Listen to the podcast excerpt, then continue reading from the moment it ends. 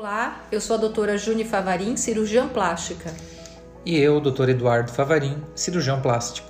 E este é o podcast da Bel Vivere. Nós vamos conversar muito sobre as cirurgias plásticas que mais realizamos. E também sobre todos os procedimentos estéticos feitos no consultório. Sejam bem-vindos e junte-se a nós nessa nova jornada. Boa noite, doutora Andierne. Boa noite. Boa noite. Como é que estão as coisas em Itajaí, Balneário Camboriú? Tudo bem, tudo bem, tudo ótimo. E contigo? Tudo tranquilo. Um pouquinho frio aqui em Criciúma. Uhum. É... é, mas vamos lá. Já está começando a ficar um pouco mais frio. Legal. Bom, em outras épocas, é, o frio era um prenúncio de muitas cirurgias plásticas, né, Andy? Agora. Pois é. Agora, por enquanto, não é tanto assim. A gente está um pouco de medo do inverno agora. Mas Exatamente. eu acho que as coisas vão melhorar. Tem que ter fé e esperança que eu acho que tudo vai acabar melhorando. Eu também acho. É, é questão de tempo, né? Ok. Bom, pessoal. Então, se apresenta aí, Eduardo, para eles primeiro, depois eu me, apresento, eu me apresento, eu te apresento. Uhum. Uh, bom, o pessoal me conhece, né? Eu sou Eduardo Favarinho, cirurgião plástico aqui de Criciúma, né? Da clínica Belvivere. E hoje nós vamos entrevistar o Dr. Andy Erne, que é um cirurgião plástico que atua na região de Itajaí. É, é um dos cirurgiões mais atuantes naquela região. É alguém que preza por, por pelo conhecimento, está sempre se atualizando. É, conheço ele muito bem, porque é meu amigo pessoal.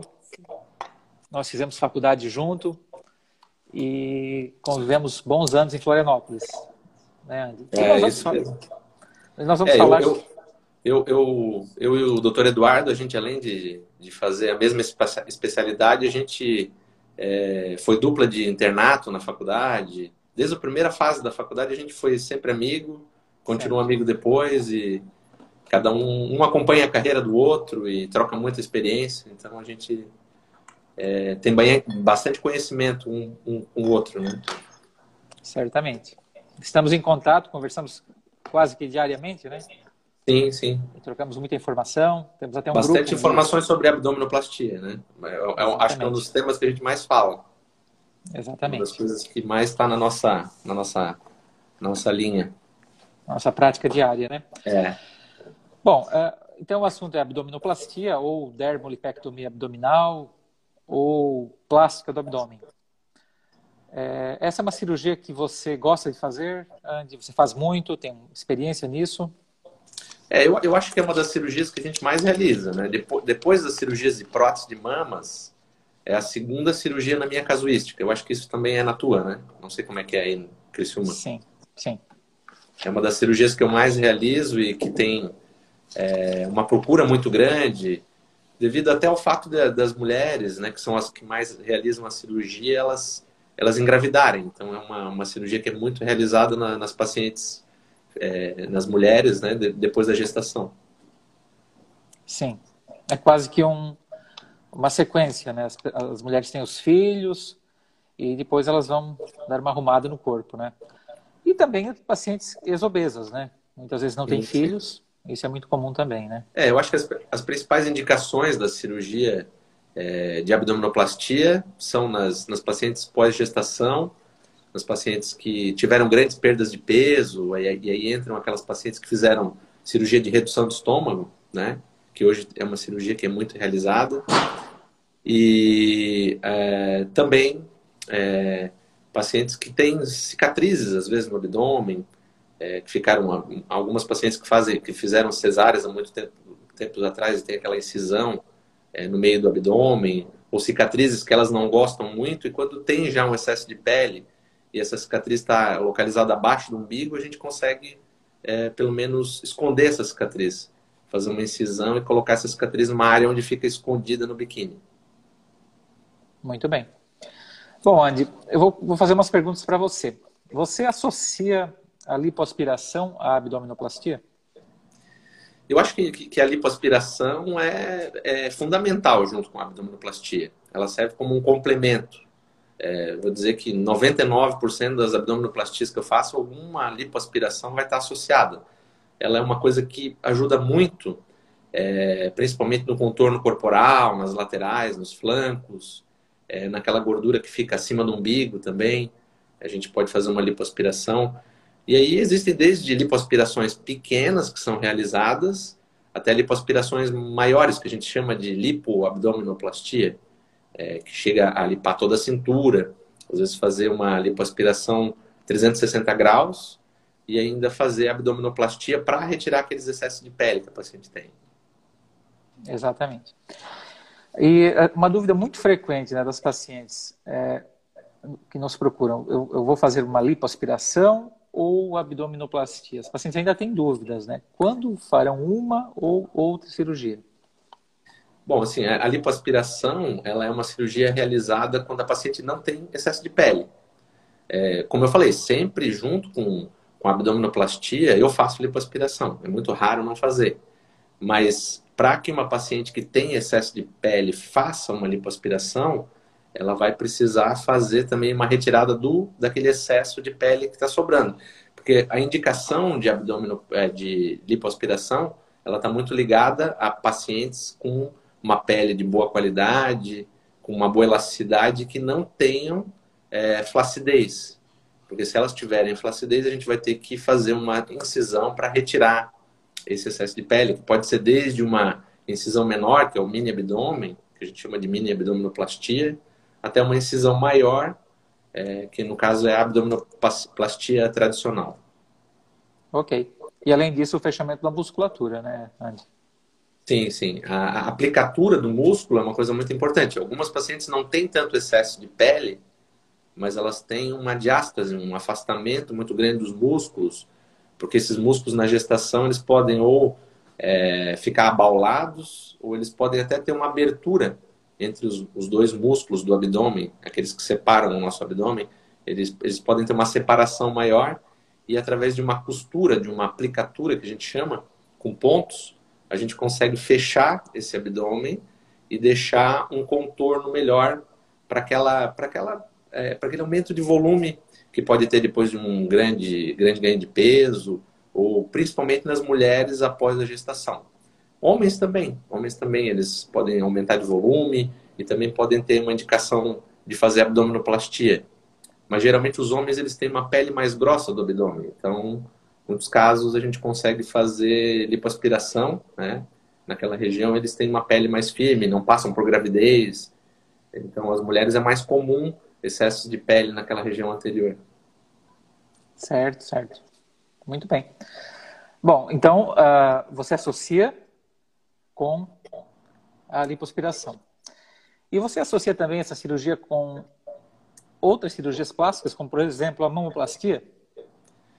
Sim, sim. Eu associo com mamoplastia em alguns casos, quando a paciente não tem nenhum fator de risco, quando ela é uma paciente jovem, é, não tem comorbidades, a gente pode fazer a associação de duas cirurgias, mas isso tem que ser estudado, tem que ter, ser feito um planejamento para que o cirurgião analise o risco daquela paciente, veja se o tamanho da cirurgia é compatível é, com o, o procedimento que a gente vai poder fazer, e aí a gente consegue fazer um procedimento combinado das duas cirurgias juntas, né?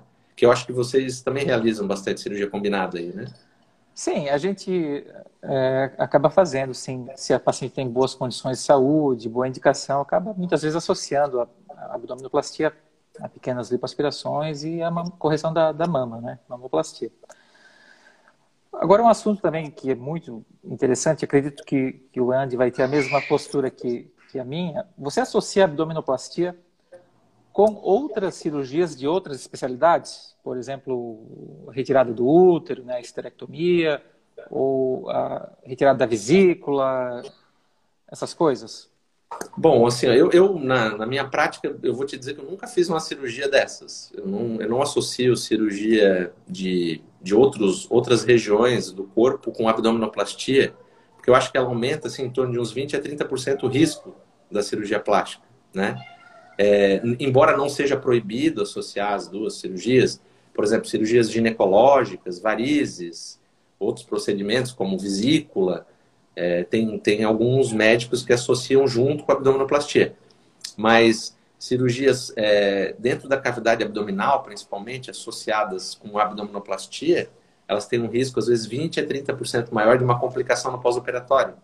Então, para evitar isso, eu peço para as pacientes, quando precisam fazer uma cirurgia pré, esterectomia pré, antes da, de fazer abdominoplastia, ou retirar a vesícula, que elas façam antes de fazer o abdômen. Porque aí elas vão depois correr menos risco de ter que mexer naquela cicatriz que a gente vai fazer. E eu acho que elas vão ter um maior segurança para a cirurgia delas. Sim, eu concordo. É, é, a nossa conduta também é essa. A gente acaba ah, achando que não justifica o, o aumento do, do, risco, né, de associar outras cirurgias, né, é, como varizes, retirada do útero. A gente acaba da mesma, mesma conduta, aconselhando elas fazerem esses procedimentos ou antes ou depois, né. Bom, Sim. tem um assunto também muito importante que é com relação à importância do peso das pacientes com o resultado estético da abdominoplastia. O que você diria a respeito disso? Bom, eu acho que isso, é, isso, é, isso é fundamental para a cirurgia. Eu acho que a paciente, quanto mais próxima do peso ideal dela ela estiver, melhor vai ser o resultado da cirurgia. A abdominoplastia é uma cirurgia que retira o excesso de pele do abdômen e faz aquele fechamento da musculatura no mesmo momento. Então, se a paciente estiver mais próxima do peso, peso ideal, ela vai ter um fechamento melhor da musculatura, né? Porque existe uma, uma gordura que é visceral, que fica intraabdominal, e isso torna mais difícil aquele fechamento correto da musculatura. Se ela estiver mais magra quando ela fizer a cirurgia, ela vai conseguir é, melhorar mais é, aquele, aquela, aquele fechamento da parede abdominal, aquela diástase prévia que ela tem por causa da gestação, e a gente vai conseguir resultados melhores também, porque consegue retirar mais pele dessa paciente. Então, é, eu acho fundamental que a paciente emagreça antes da cirurgia. É claro que muitas vezes elas não chegam no peso ideal totalmente, Sim. Naquele peso é, que seria o peso pela altura, mas isso é muito relativo. Mas a maioria das vezes, se ela tiver uma perda antes da cirurgia e, e não tiver obesa antes da cirurgia, principalmente isso, ela vai ter um resultado muito melhor. Muito bem. É... E como você aumenta a segurança? Opa, desculpa.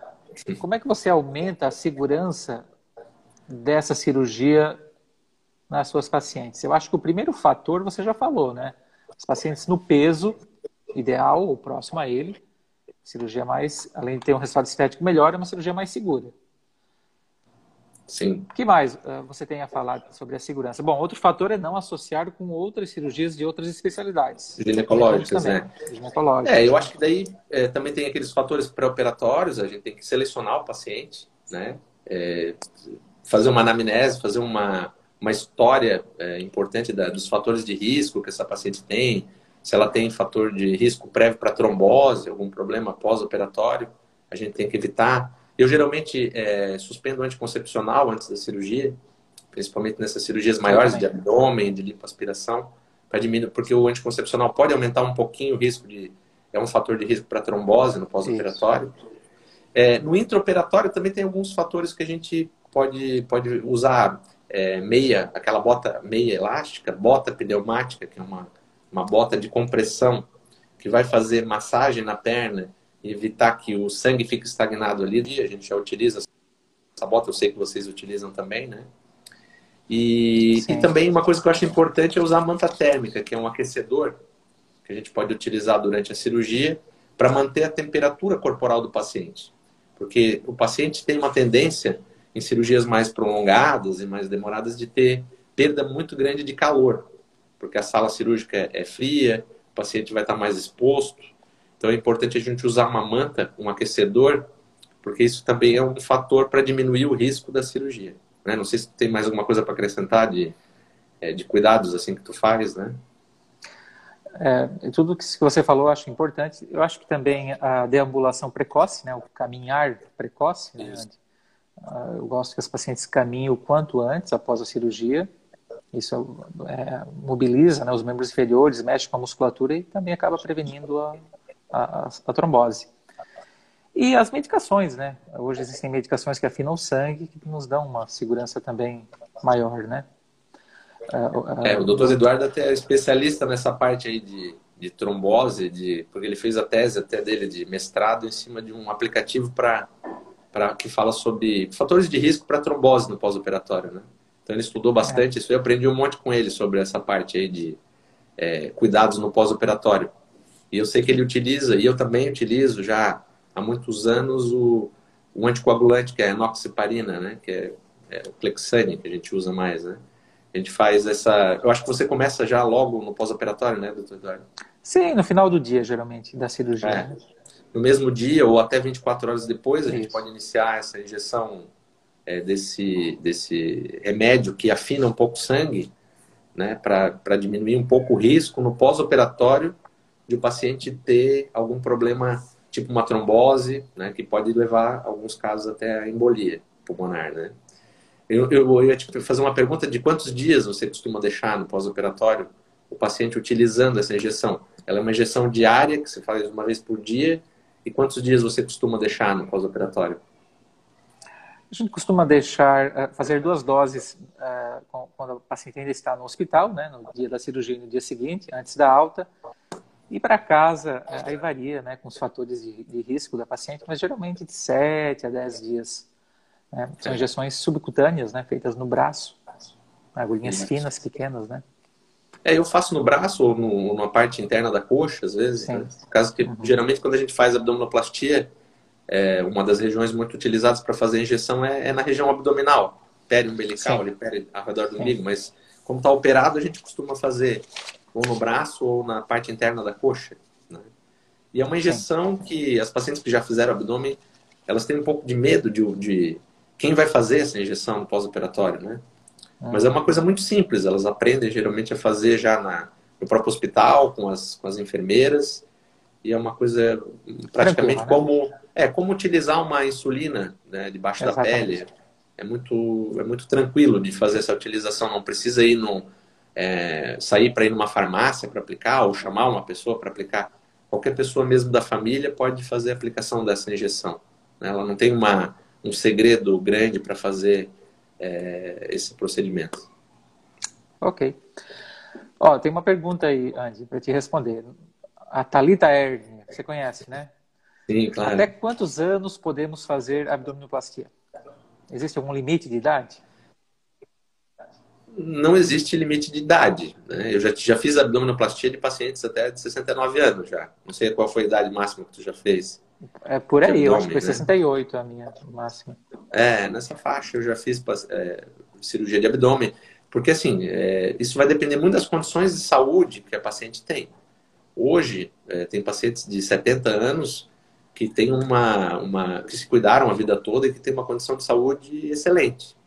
Né? Se elas não tiverem fatores de risco, é, se, elas, se elas são pacientes que tem uma. A gente passa por um cardiologista antes, faz uma avaliação cardíaca mais minuciosa para ver se ela tem algum fator que possa impedir a cirurgia. E, e se ela tem boas condições de saúde, não tem uma idade limite para você fazer. Mas você sempre tem que pesar o, o risco-benefício para essa paciente, né? E, e, claro, eu, em pacientes mais dessa idade, assim, não associo procedimentos, tipo fazer a mama junto, ou fazer uma lipoaspiração muito grande associado. Faço procedimentos menores, né? Mais pontuais, assim, não sei como é que, é, como é que você faz, Eduardo. É, exatamente, né? Existem pacientes que chegam aos 68 anos, 70 anos, são ativas, é, não têm maiores problemas de saúde e estão aptas, assim, a fazer essa cirurgia, né? Bom, tem uma pergunta boa ali, Eduardo, do, do é, cigarro. Achei legal essa pergunta aí. Tá. A questão do cigarro. É um mês sem fumar antes da cirurgia? Bom, eu, eu, eu peço para parar de fumar mais do que um mês antes da cirurgia. Né? Não sei qual é a tua, qual é a tua conduta, Eduardo. Quanto, quanto tempo você manda antes? Geralmente 40 dias antes e 40 é. dias após, mas a gente recomenda que não retorne mais né, o cigarro, né? Pare. É, eu também peço para parar. Normalmente, assim, se o paciente insiste, fuma e não para de fumar, eu tento não fazer a cirurgia, entendeu? Não sei qual é a tua conduta, se você opera quando é fumante ou você avalia os riscos. Sim, é, de uma forma geral, nenhum cirurgião plástico gosta né, da, da, associação cigarro e cirurgia plástica, porque a gente acaba descolando a pele, descolando o que a gente chama de retalhos, e, e o fumante apresenta uma maior chance de, de necrose, né, que, a, que a pele morrer. Aumenta, é. chance, aumenta a chance também dos fenômenos tromboembólicos, né? Que é a trombose, a embolia pulmonar. Isso. Então, são pacientes vezes... é, é que o cigarro ele acaba, ele acaba entupindo um pouco as pequenas artérias que a gente tem, e aí aquele descolamento que a gente acaba fazendo é, mantém uma certa parte da irrigação sanguínea, mas ele pode, pode não ser suficiente, porque esse paciente pode ter uma doença já nessas artérias, né? É claro que não é proibido operar paciente fumante, nenhuma cirurgia é proibida para fumante. Não é, mas é assim, é, para você é, buscar um resultado melhor, com menos complicações, eu acho que é importante isso que ele falou, tentar parar de fumar pelo menos 40 dias antes, 40 dias depois, não voltar mais a fumar, se possível, né? É. E, e saber que a paciente, mesmo parando de fumar, é uma paciente que tem um pouquinho mais de risco né, de um problema Sim. desse tipo, assim, de necrose, de problema de circulação, do que uma paciente que nunca fumou. Porque um pouco do efeito já existe, né?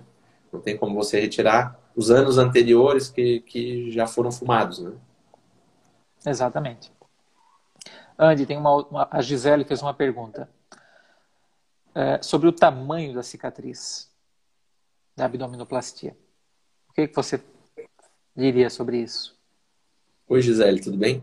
É, assim, ó, é, o tamanho da, da cicatriz ele depende muito de cada, de cada paciente. Tem pacientes que têm um excesso de pele maior na lateral do abdômen, tem pacientes que são mais, mais largas de quadril e vão necessitar uma cicatriz maior.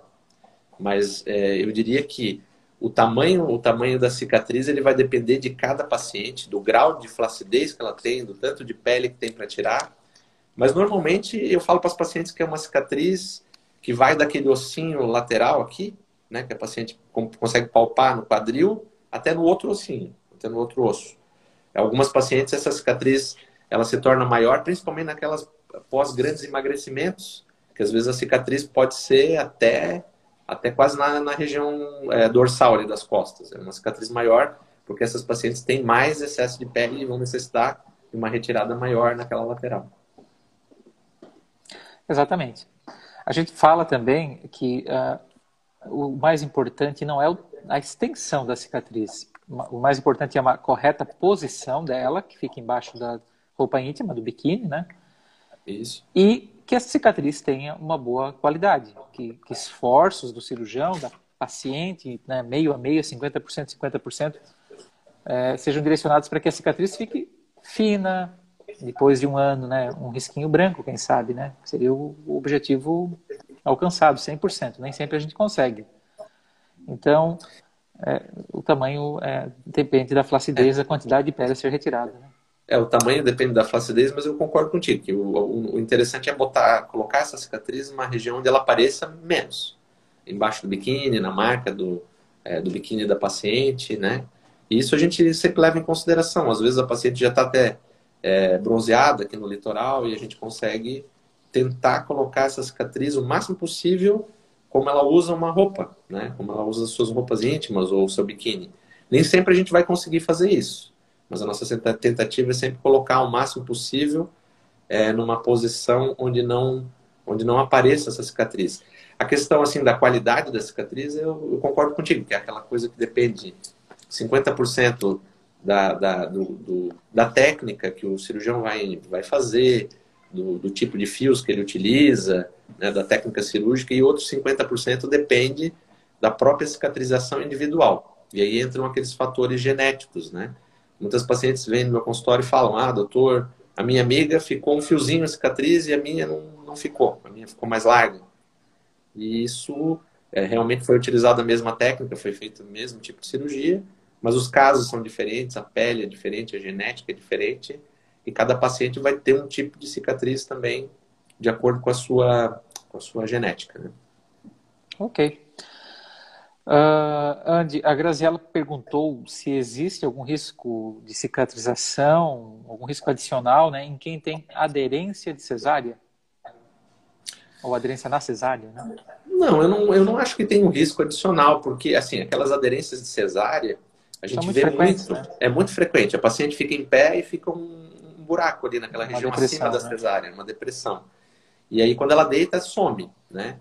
Isso é porque é, na hora que, o, que o, foi, foi feita a cesárea, a, aquela gordura subcutânea ali do, que tem abaixo da pele, daquela região, grudou um pouco no músculo e aí fez uma, uma retração né, da, daquela cicatriz.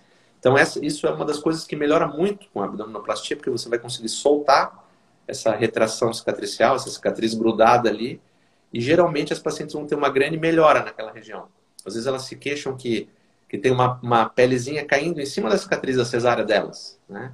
Porque a cicatriz está grudada e elas têm um excesso de pele acima dessa cicatriz. E às vezes estrias também, isso tudo acaba melhorando bastante. Ok. A Velina fez algumas perguntas, né? É... Ela perguntou se, bom, se a gente prescreve algum remédio para ansiedade no pré-operatório. Geralmente, Velina, é, eu a gente costumo... pode prescrever. É, não tem problema. Assim, as, eu, o que eu faço às vezes é no dia anterior da cirurgia, se a paciente está muito ansiosa, tem um, um quadro assim, de ansiedade maior, às vezes eu faço já uma medicação, falo com o anestesista, faço uma medicação prévia para ela, né? Conversando com ele, faz um é, algum, algum remédio, tipo midazolam, alguma coisa, dormonide, na véspera, à noite, para ela ficar menos ansiosa, né? Mas a maioria das pacientes não precisam de medicação prévia.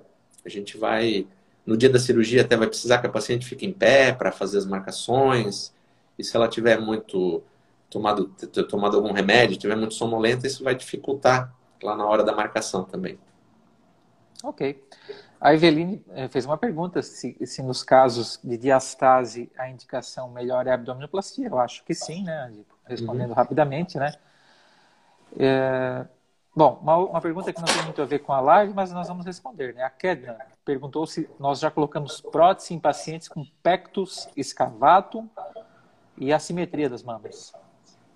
Sim, a gente coloca. É, são casos mais difíceis, né? Alguns casos Exato. desses são mais desafiadores. É, são difíceis de se realizar, mas pode ser realizado e eu acho que uma coisa que cabe bastante aí é uma coisa que eu sei que vocês gostam de fazer, que é a injeção de gordura, né?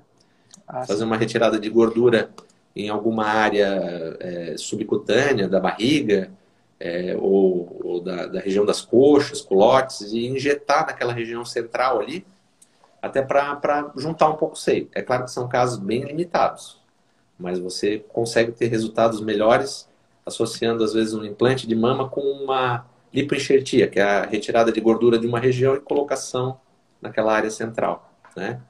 Eu também tenho uma pergunta para você, Eduardo, que eu sei que você faz bastante, até mais do que eu isso.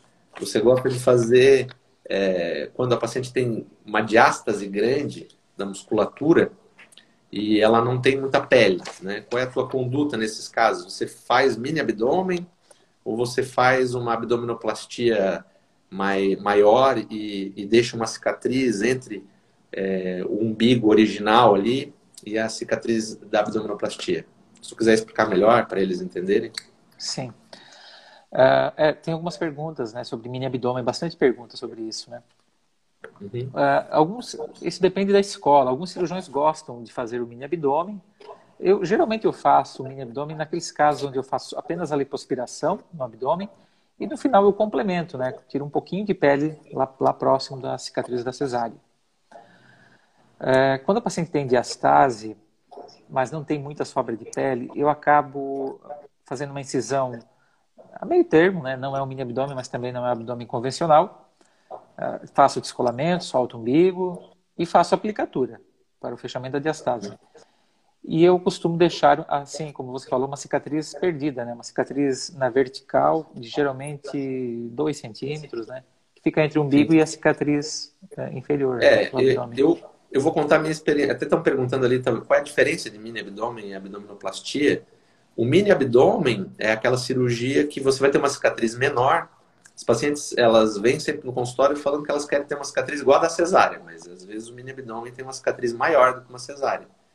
Ela serve para retirar aquela pele que você tem abaixo do umbigo, mas ela não corrige muito no mini abdômen é, aquela pele que você tem acima do umbigo. Então, se o paciente tem uma flacidez maior ou uma diástase maior acima do umbigo, eu costumo já indicar uma abdominoplastia completa porque eu acho que o mini abdômen tem que ser para casos bem selecionados, como o doutor Eduardo falou, quando faz uma lipoaspiração, o excesso de pele é bem pequeno naquela região, ou a paciente ainda quer ter filhos e não quer fazer um abdômen e ela quer dar uma melhorada naquela região, mas é, é um caso ainda é, no limite entre um, uma, uma abdominoplastia maior e uma retirada menor de pele, a gente pode fazer um mini abdômen. Mas eu sempre falo para as pacientes que é, a abdominoplastia com fechamento do músculo, aquela costura que a gente faz é, mais é, daqui do tórax até a região inferior, tem resultados bem superiores a fazer um mini abdômen. Embora as pacientes é, gostem da, da ideia de fazer uma cicatriz menor e não ter aquela cicatriz no umbigo, né? Que é uma coisa que daqui a pouco a gente também vai falar sobre essa cicatriz no umbigo. Ok. A Velina também perguntou uh, quem já tem cesárea para fazer abdominoplastia, utilizado a cicatriz no mesmo local.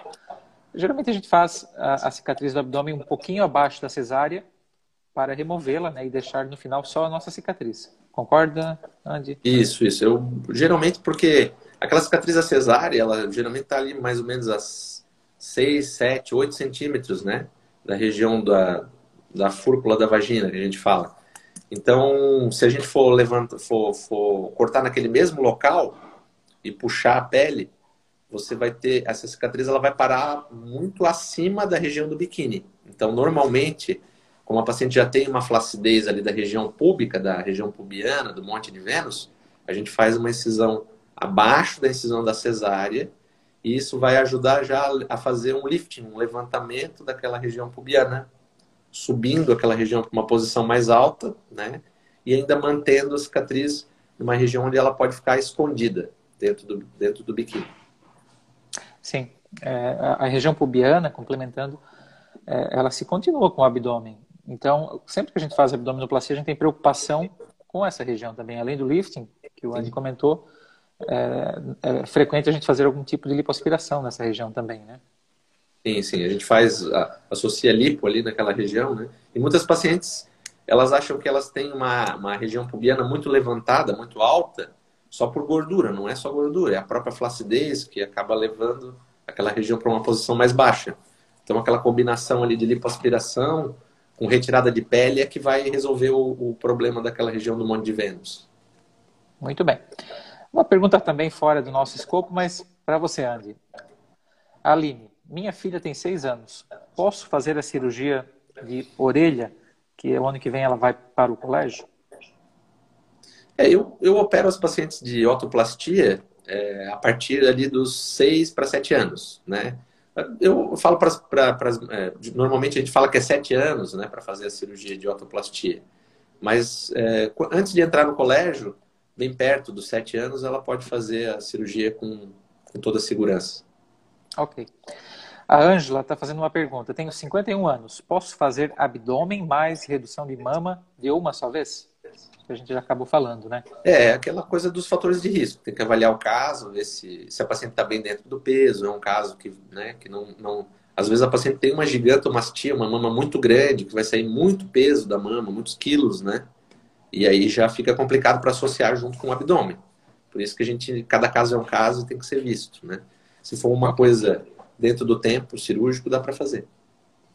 Muito bem. A Domita perguntou: pergunte para o doutor Andy Quanto tempo de recuperação na cirurgia de papada? Papada. Deve ser lipoaspiração, é, né? Do... É, daquela região. Subimento, né? né? Não, é, não é um tempo de recuperação muito, muito demorado, Bom. né? A lipoaspiração, ali vai ter... A paciente vai sair andando do hospital, vai fazer quase tudo que ela fazia. Às vezes a gente usa uma compressão ali por uma semana, né? Vocês devem usar também uma compressão naquela região para grudar um uma pouco faixa, a pele. Né? É. Mas na maioria das vezes, pacientes que têm já uma certa idade, elas não, não conseguem fazer só a lipoaspiração de papada, elas precisam fazer um lifting junto, que é uma cirurgia de retirada de pele. Porque a lipoaspiração sozinha, ela tem suas tem bastante também as suas limitações, né? Muito bem. A Michelle perguntou se tem algum problema, alguma limitação, porque ela fez quatro cesáreas. Não, é, o número de cesáreas normalmente não, não tem nenhuma limitação. Às vezes a gente encontra mais dificuldade na hora da cirurgia para fazer aquele descolamento daquela, daquela depressão que tem ali na região da cesárea, fica mais grudado a pele na musculatura, torna às vezes a cirurgia um, alguns minutos mais demorada. né? E mais difícil de fazer um pouco. Algumas pacientes com múltiplas cesáreas, elas têm também uma, um, uma abertura maior da musculatura. Essa diástase. Que é uma melhor indicação. Né? É, uma boa indicação, mas também torna, às vezes, a cirurgia um pouco mais difícil, né? Ah, Se elas sim. têm uma diástase muito grande, isso torna o procedimento um pouquinho mais complicado, né? Só que essa diástase, ela depende de vários fatores, de quantos quilos ganha na gestação, bastante também de fatores genéticos. Tem pacientes que, que são magras e têm uma diástase já prévia, antes mesmo de terem filhos, né? E aí Exatamente. isso se agrava depois da gestação e aí acaba é, ficando com, com um, um, um abdômen bem abaulado. Mas essa é uma boa indicação para fazer abdominoplastia e fechar essa musculatura. Muito bem. A Aline perguntou, né, para fazer abdominoplastia precisa emagrecer, acho que é um assunto que nós já comentamos, né? Com certeza, se estiver próximo ao seu peso ideal, o, o resultado estético será melhor, né? Sim, com certeza. Agora eu tenho mais uma pergunta para ti, Andy. Com relação à cicatriz do novo umbigo. Sim. É, é uma preocupação muito grande, né? É, todas as pacientes elas que falam é, é quase como se fosse um estigma. As pacientes vão para a praia, olham e o que elas não gostam geralmente é o umbigo e falam que não querem ter aquele umbigo de plástica, né? É, a gente utiliza sempre, eu acho que vocês também, técnicas onde a gente tenta colocar essas, esconder essa cicatriz bem no fundo do umbigo. Exato. E dessa maneira, né, a gente consegue às vezes ter uma cicatriz menos visível. É impossível não ter cicatriz nenhuma. Né? Algumas pacientes têm uma qualidade tão boa, às vezes, da cicatriz que ela fica quase imperceptível. Vai sempre existir uma cicatriz ali no umbigo, mas é, existem técnicas que a gente utiliza para tentar colocar essa cicatriz o máximo possível no fundo do umbigo e ficar o mínimo possível visível para fora. Né? Eu acho que essas são as técnicas que, que eu gosto mais, pelo menos. Eu, eu gosto mais dos resultados dessas técnicas onde a cicatriz fica bem escondida. Eu também. A gente tenta esconder para que o resultado seja natural. Eu costumo falar para os pacientes que se a gente conseguir que a cicatriz fique lá dentro, você vai botar um biquíni no, no verão e o, o umbigo não vai te denunciar que você isso, fez abdominoplastia, né? É. Bom, a Mary elas, têm, elas têm esse medo, né, de que vai parecer que elas fizeram. Né? Então... Exatamente. A Mary é, perguntou se pode fazer abdominoplastia com lipo de papada, né? Sim, né?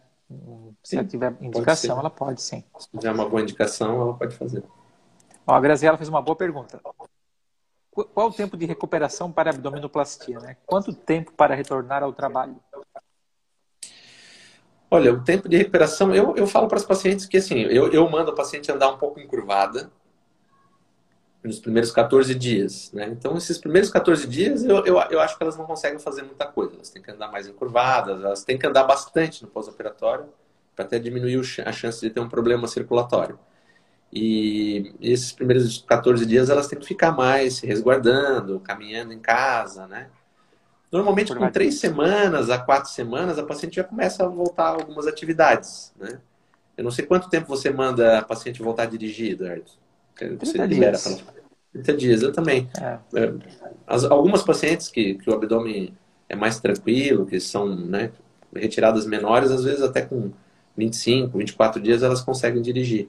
Mas a maioria das pacientes é com 30 dias que eu peço para elas é, realmente retornarem a fazer as suas atividades. Mas, no geral, as pacientes elas, elas é, têm um tempo de recuperação médio assim, de 21 a 30 dias depois da abdominoplastia. Sim. As professoras, por exemplo, né, voltam a dar aula com 30 dias, né? Os pacientes podem levar os filhos para o colégio, ir no mercado, é. com 30 dias. Geralmente, com 60 dias complementando, tiramos a malha, e as pacientes uhum. podem caminhar, ter um pedalzinho mais leve e, e 90 dias a gente libera para tudo, né? Até um treinamento funcional. É assim também? É isso mesmo. É, eu também peço uhum. para usar malha. Eu, eu, eu peço para usar malha de 45 dias até 60 dias, dependendo isso. do caso. É, e depois exercícios físicos, né? Ela já pode voltar com 30 dias a fazer caminhada, coisas mais leves e normalmente exercícios abdominais mais pesados, assim, eu peço para elas esperarem de dois a três meses depois para voltar. Ok. A Lu falou que amou a cirurgia com o doutor Andy. E a Avelina perguntou se nós trabalhamos em dezembro. Sim, eu trabalho em dezembro. Sim, sim. É um dos meses que mais tem cirurgia até, né? Sim, Acho que meus, Os dois meses, eu não sei como, como que é para vocês, mas aqui em Balneário, os dois meses que mais tem cirurgia geralmente é julho, por causa das férias, né? E dezembro também tem, é, é, um, é um dos meses que a gente mais tem cirurgia. Porque tem uma procura grande para aproveitar aquele feriado do final do ano para poder fazer o procedimento. Tem pessoas que tiram folga ali e acabam fazendo e voltando depois, né? Uma coisa que eu vi que perguntaram ali, Eduardo, que tu, tu poderia falar também é a questão do, do, do dreno, né? Você ah, coloca sim, dreno sim, na cirurgia? Sim. Eu acho que é uma pergunta bem importante essa aí. Tá aqui. A Lucimara perguntou, né? É melhor usar dreno ou não? Isso é um, é, é um tema que é, é, frequente nas, nas, nossas discussões, né, Andy? Sim, sim. É, a gente, aqui em Criciúma a gente usou o dreno por muito tempo e aí é, há algum tempo, alguns anos, a gente vem dando pontos internos né, de adesão do retalho, que a gente fala, né? E isso acabou dispensando o, o uso do dreno. E, e, a gente nota uma maior facilidade das pacientes caminharem, ficarem mais ativas de uma forma mais precoce sem o dreno. E também melhora um pouco a experiência do paciente, né? Mas uma paciente mais sangrativa, com maior dificuldade no intraoperatório, a gente acaba colocando dreno, né? É, eu acho isso também. Eu, eu acabo sempre é, fazendo mais ou menos como você faz aí. Eu, eu tento sempre não colocar o dreno, é, depois que a gente que eu aprendi a fazer esses pontos de adesão, né? Até muita, é, troquei muitas ideias aí com vocês, com o Dr. Eduardo doutora Juni. Esses pontos eles permitem é, ligar aquela gordura que a gente tem até no músculo. E aí você fecha aquele espaço que se forma ali daquele descolamento da pele que você teve que fazer e você reduz a chance de formar líquidos ali, né? Para não ter seroma no pós-operatório ou hematomas. Então, esses pontos eles ajudam bastante.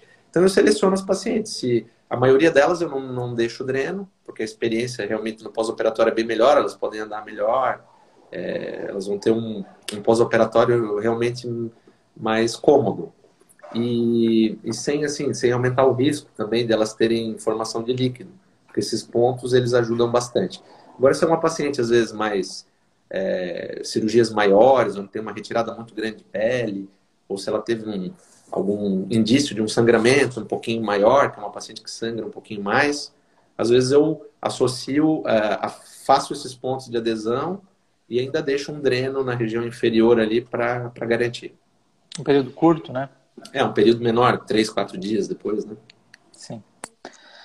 Bom, a Lucimara uh, perguntou, Andy, se você recomenda o uso de cola.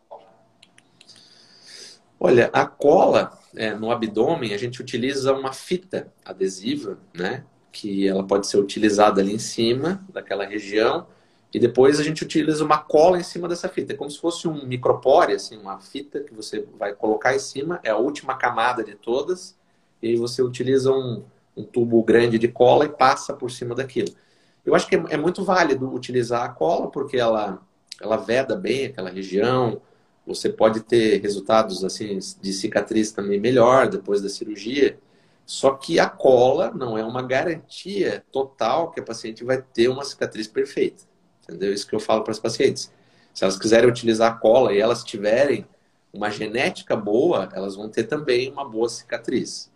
Mas é, se a paciente tiver uma tendência a não ter boa cicatrização, a cola às vezes não vai resolver sozinha isso. Né? Então, eu utilizo a cola, né, quando a paciente. Eu, eu, eu, eu sempre é, falo para as pacientes que existe a possibilidade de utilizar essa cola, que é muito bom, e, e que elas podem utilizar, mas não é uma garantia que a cicatriz vai ficar 100% perfeita.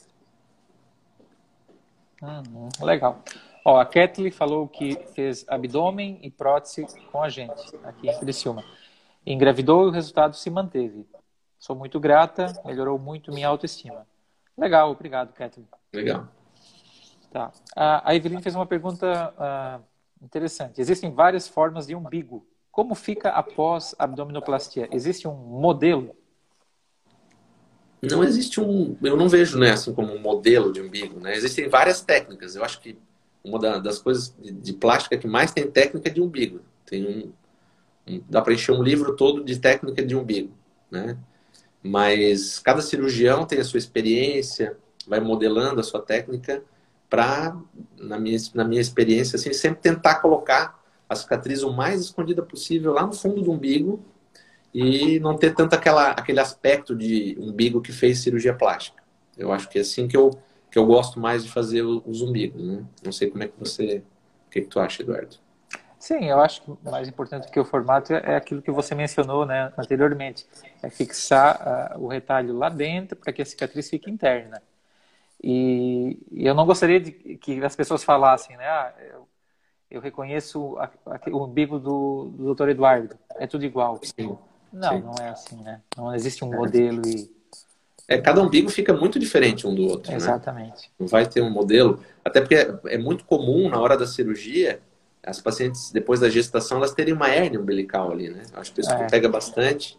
Muito e algumas já têm um umbigo que elas não gostam antes. A maioria não gosta, ou porque ele é flácido, porque ele está caído. Está chorando, porque esse né? umbigo está tá chorando, ou porque esse umbigo está saltado para fora, às vezes. Tem uma bolinha lá dentro que é aquela uma gordurinha devido à gestação pode ficar mais proeminente ali. E justamente essa, essas pequenas hérnias, quando são, são hérnias bem pequenas, a gente corrige já junto com aquele fechamento da diástase, né?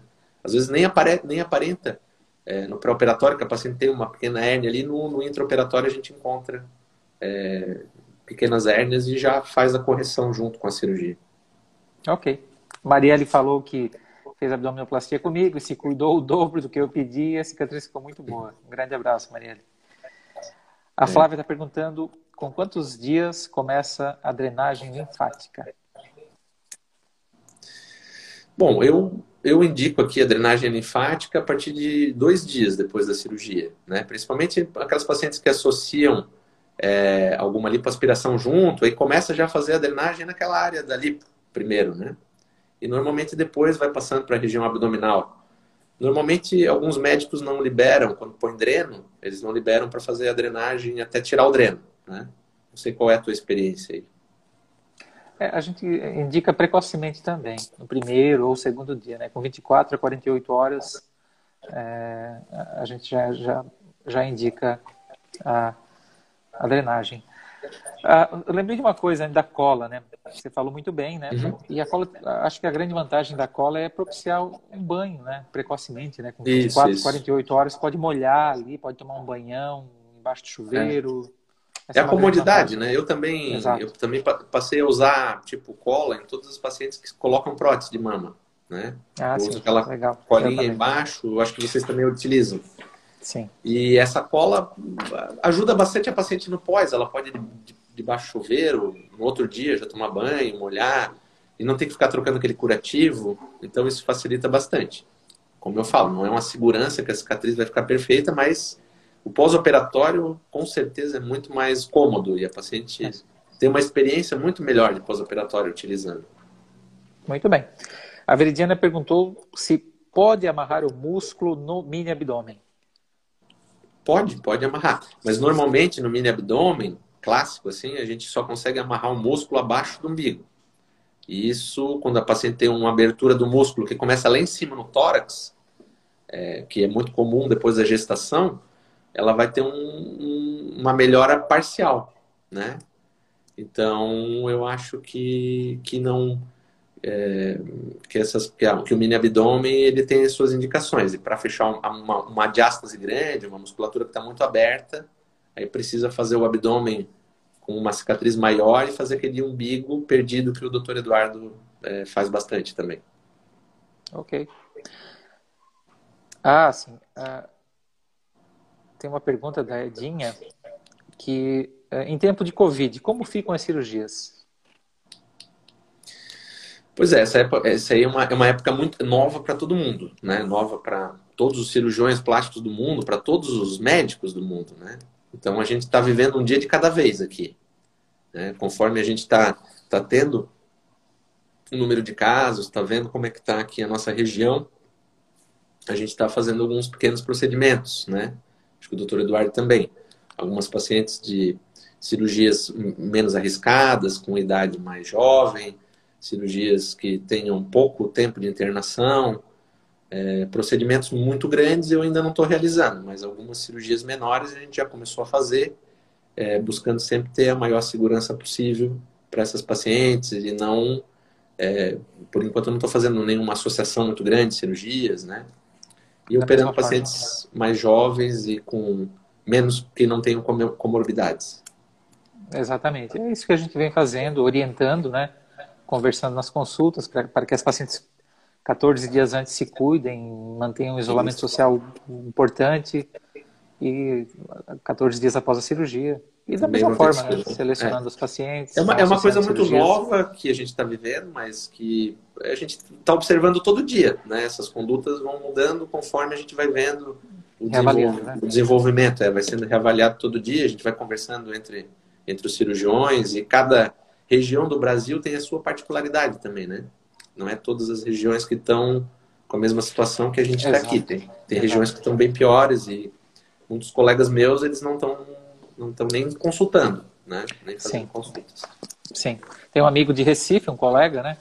Sim. E ele não está nem consultando. Ele acha que em duas ou três semanas vai abrir o consultório, porque lá em Recife todos os hospitais é, também, estão cheios. Eu tenho uns colegas muito, uns grandes amigos no Pará também, eles estão também é, isolados, não tem, né? Lá acho que vai ter até toque de recolher. À noite vai ter lockdown, né? Vai, vai fechar. Exatamente. Então pela situação de cada lugar, a gente vai ter que ser avaliado isso tudo e depois a gente vai voltando aos poucos a fazer os procedimentos com segurança e, né, conforme hum, a gente vai tendo exato. Um feedback da, também aqui da nossa região. Agora, doutor Andy, tem uma pergunta muito clássica. Eu quero ver como é que você vai se sair desse enrosco. Tem bastante gente perguntando sobre valores. Sim. Como é que você aborda? valores é, uma, é, é, a pergunta, eu acho que a gente mais recebe. Exato. É a gente recebe todo dia no Instagram, no WhatsApp da clínica, os pacientes perguntando sobre valor. É claro que o valor da cirurgia é uma coisa muito importante. Os pacientes têm que se programar, saber quanto custa aquela cirurgia. Elas têm que ter uma noção, né? Mas assim, a gente costuma, na nossa clínica, não sei como é de vocês, não passar valores por WhatsApp, por, por telefone, sem ter uma avaliação né, do caso. Porque cada caso é um caso. Um caso precisa de lipoaspiração, um caso não precisa, um caso é mini abdômen, outro é abdominoplastia. Cada pessoa é única e é muito difícil você passar valores ou até uma média de valores é, por, por meio de telefone, sem fazer uma consulta. E também tem a nossa questão ética, que o CRM, nosso Conselho de Medicina, ele recomenda que não se faça é, nenhum orçamento sem fazer um exame do paciente, um exame físico, determinar quais são as é, o que, que o paciente precisa fazer, qual é o tipo de procedimento. Então isso torna muito difícil às vezes a gente dar um valor para aquele procedimento sem examinar o paciente. Não sei como é que é. Fala um pouco da conduta de vocês aí. É da mesma forma, né? A gente tenta ser o mais ético possível. É, a gente não faz a mesma cirurgia abdominoplastia, um feijão com arroz em todas as pacientes que entram no consultório. É como o Andy Sim. falou, cada paciente é individual, os tratamentos também são individuais, né? É com, usando um termo customizado, né? É, é diferente é. para cada pessoa e, e, o custo também vai vai variar, né? Um pouco. Ó, a, a Thalita pediu para mandar um beijo para para a Estelinha. Beijo, Estelinha. Beijo, Estelinha. Beijo, Estelinha. A Estelinha é a nossa tia que está trancafiada num apartamento em Florianópolis ah, porque que não quer. Está isolada. Então, mas é uma pessoa muito querida aqui da família. Conheço, e manda um beijo para a Estelinha aí. Tá. Bom, uh, estão elogiando a nossa live, Andy. Os pacientes estão gostando, que bom. Bastante elogio. Bom. É, ah, tem uma pergunta interessante. Quanto tempo depois da cirurgia plástica posso viajar de avião? Sim. Assim, ó, é, viajar de avião, geralmente, é, depois de uma cirurgia plástica, eu acho que eu peço assim, depende do, do, tipo de cirurgia, né? Quando é uma cirurgia de prótese de mama, uma cirurgia menor, 15 a 20 dias depois, né? Por causa da pressurização da cabine, aquela coisa toda. Quando é um, um procedimento tipo uma abdominoplastia, não sei qual é a conduta de vocês, eu peço no mínimo umas três semanas a quatro semanas, né? O que, que você acha, Eduardo? Eu acho que sim. Eu, eu, eu falo para as pacientes que vêm de fora, aqui na região de Criciúma tem, tem muitas pessoas que trabalham na Alemanha, nos Estados Unidos, na Itália, e elas acabam nas férias vindo e ficando aqui, na próxima família, elas acabam fazendo essas cirurgias por aqui, né? Eu costumo falar para elas se programarem, ficarem aqui comigo por 30 dias, para retornarem isso, após isso. Até porque a gente, é, a gente gosta de acompanhar o pós-operatório, né? Algumas pacientes elas vêm de outros países para fazer cirurgia e elas não têm muito tempo para ficar no Brasil, né? Então, algumas vezes eu tento antecipar a vinda delas, assim, tipo, já peço para elas fazerem os exames lá, me mandarem os exames, é, deixo os exames prontos para quando chegar aqui, elas esperarem, claro, alguns dias depois que chegaram, porque não é bom chegar de avião e já operar no outro dia, tem que ficar alguns dias caminhando, se mexendo, e depois elas podem fazer a cirurgia. E aí, para elas poderem ficar o máximo possível aqui, para eu poder dar um pós-operatório melhor. Legal. Estou vendo que o Rodolfo, nosso colega de Curitiba, meu amigo, está mandando um abraço. É, vai ser o próximo convidado aí. Nós vamos falar de rinoplastia, uma próxima live. Ele tá, ele estava te sacaneando um pouco aí, mas tá bom. Ah, é? é não, tá. não vi. Sorte dele. Ó, a Andy manda um beijo para a Bilu. E a Renata falou: sou a paciente mais satisfeita do Dr. Andy. Ah, que bom. É, Renata, um beijo. Bilu também. Bilu é a irmã do Dr. Eduardo, que tem que mandar um beijo sempre, porque é, é fã do Eduardo aí. Desde a época da faculdade a gente, a gente já se conhece e, e é amigo. Com certeza. Né? Bom, a Lucimara perguntou qual o peso ideal para fazer abdominoplastia, para ter um bom resultado. É, o, peso ele depende da altura da paciente, de vários fatores, né? Eu, eu, eu falo que não é o peso, o peso, o peso é uma coisa muito relativa. Tem paciente que às vezes é, faz academia e tem 60, 1,60m e tem 72 quilos e o índice de gordura corporal é de 2 a 3%. Né? Elas não têm gordura nenhuma no corpo e tem uma musculatura bastante pesada. Então a gente não pode ir pelo peso, a gente tem que avaliar é, o biotipo da paciente, é, o tipo de musculatura e a quantidade de gordura corporal que ela tem. E aí, é, isso é determinado já na consulta com o cirurgião, ele vai dizer quantos quilos precisa perder antes do procedimento. Muito bem.